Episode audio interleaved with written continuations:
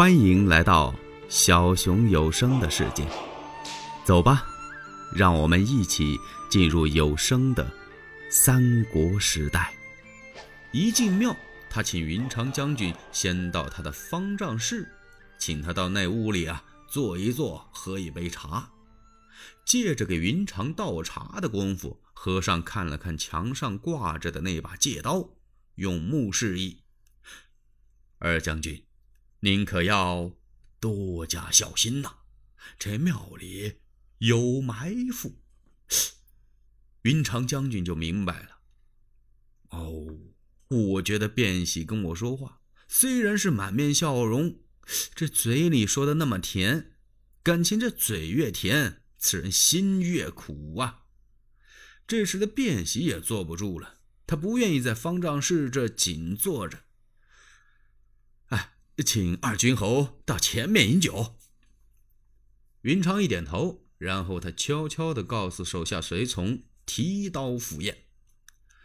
来到前边的大殿，刚到酒席宴前，云长一看，在壁衣之中藏有刀斧手，他问了卞喜一句：“卞将军，你今日宴请关某，是好意还是歹意呀？”！卞喜一愣，二军侯何出此言了？呸！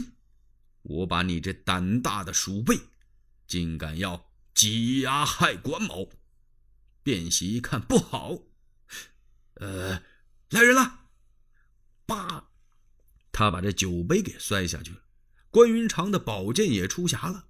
卞喜撒腿就往外跑，那些刀斧手听见了悲响，往这边一冲。关云长挥动手中宝剑，咔嚓，像削瓜切菜一样砍倒十几个。这剩下的那些呀，全跑了。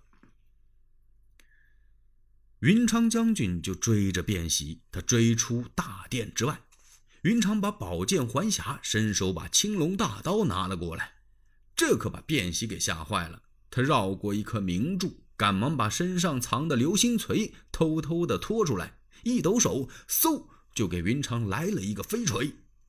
二将军往旁边这么一闪，使那青龙刀叭往外这么一引，咔的一下就把这流星锤的链子给他砍断了。跟着赶步上前，手起刀落，噗，把卞喜给斩了。云长赶忙来看二位皇嫂，有些军校啊正要劫车逃跑。云长将军赶来，把这些人呢全都给吓跑了。关云长是深谢普净和尚，给老和尚施一礼，作一揖。若非我施大舅，我早被此贼给迫害了。普净和尚用手搀扶云长将军。哎呀，将军呐，贫僧此处。也不能待下去了，我收拾衣钵，上其他地方云游吧。咱们是后会有期呀！我望将军前途保重。关云长再次道谢，然后他飞身跨上赤兔兽，保护二嫂的车仗，直奔荥阳。荥阳太守王直已经得到了消息。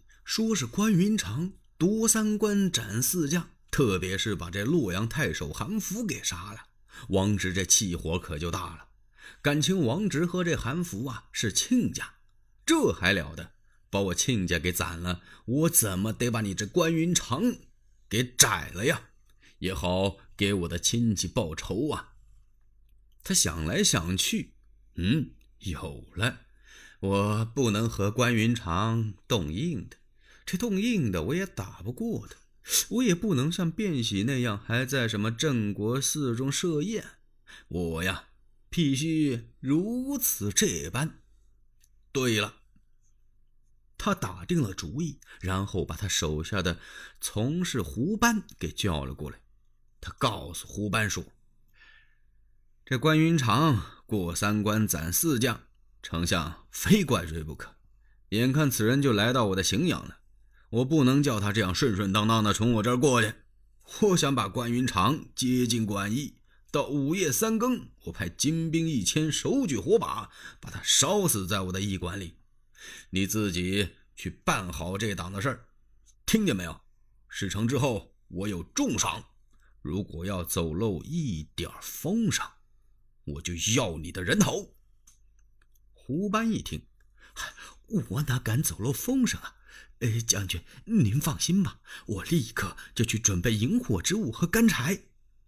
说完呢。胡班就走了。王直亲自出关来迎接关云长，一见面是笑脸相迎啊。他特别同情云长将军，就说呀：“啊，前面那几关啊，呃，都怠慢您了，所以您把他们给杀了，杀的非常的有道理。即便丞相知道了，也不能怪罪您。今天您到我的这个地方了，这小小的荥阳，我不能就这样让您过去。”关公一听，什么不让我过去？意思还想要再打一打呀？关羽这么一看，这王直笑了，哈哈哈哈！我不是想留下将军您，我是说您一路上车马劳乏，一定啊要在荥阳歇息一夜，然后您再走，我就放心了。关云长瞅着这个王直，说的倒是蛮好听。可是云长将军啊，不愿意在荥阳这耽搁，说什么也不想住下。王直还真有点急了。哎呀哎呀，二军侯，即便您身体再好，再走几百里也不要紧。可是二位夫人已经很累了，也得让夫人下车歇息歇息呀。这会儿啊，他确实打动了云长。云长一看，现在天啊也不早了。二位皇嫂呢，也确实很累，几乎有的时候连饭都吃不上，只是啊，在车中吃口干粮。但是有变喜的那个教训，云长他不能不警惕呀，不能不留神呐。他不想待，一看，王直挺诚恳。那么，就在这歇息一夜吧，明日再行不迟。哎，王直一看。这个太好了呀！我在府中已经备好酒宴，呃，给二将军啊您接风啊。关云长一听，什么又摆好酒宴了？哦，这碧衣后头又藏上刀斧手了。我别去了，哈哈哈哈！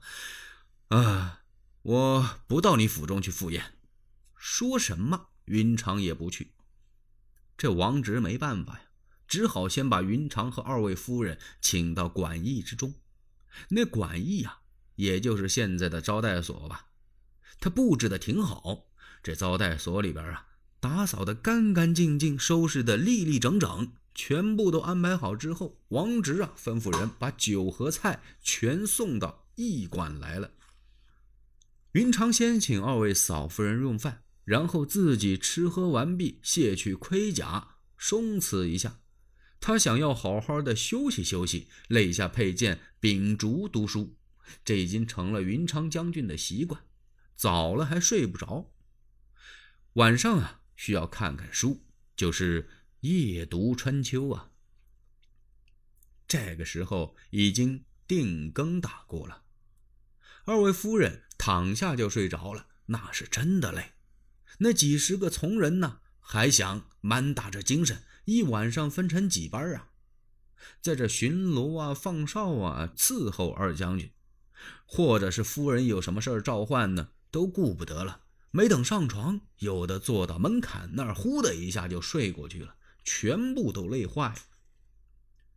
云长将军也特别的疲劳，尤其是，身上还带着剑伤。要是搁往常呢，他书啊得看到三更以后，今儿个也有点困乏。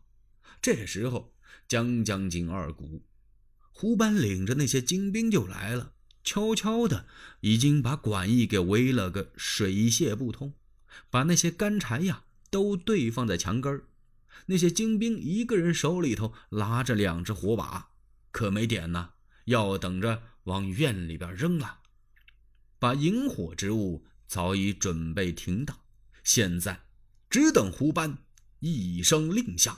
他们就要火烧驿馆，欲知后事如何，且听下回分解。